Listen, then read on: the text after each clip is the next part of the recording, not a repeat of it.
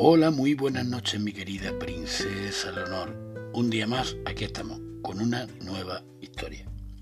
Cuentan, me cuentan que un joven discípulo se encontraba con su maestro para aprender el arte de la curación, cuando se acercó un paciente y el maestro le dijo, este hombre necesita granadas.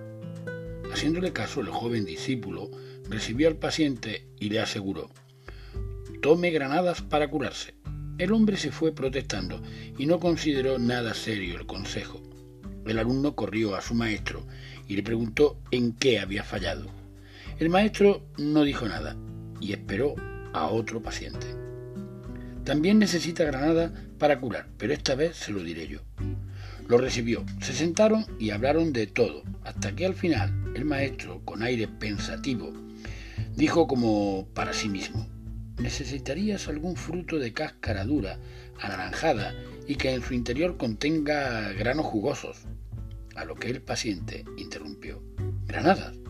Si las tomo, mejoraré. El paciente se curó y el joven discípulo aprendió la lección. Mi querida princesa Leonor, la moraleja de esta historia, de este cuento, es que el remedio es la mitad de la cura y la otra mitad es la respuesta y la buena disposición del paciente. Muy buenas noches, mi querida princesa Leonor, y sigue sonriendo.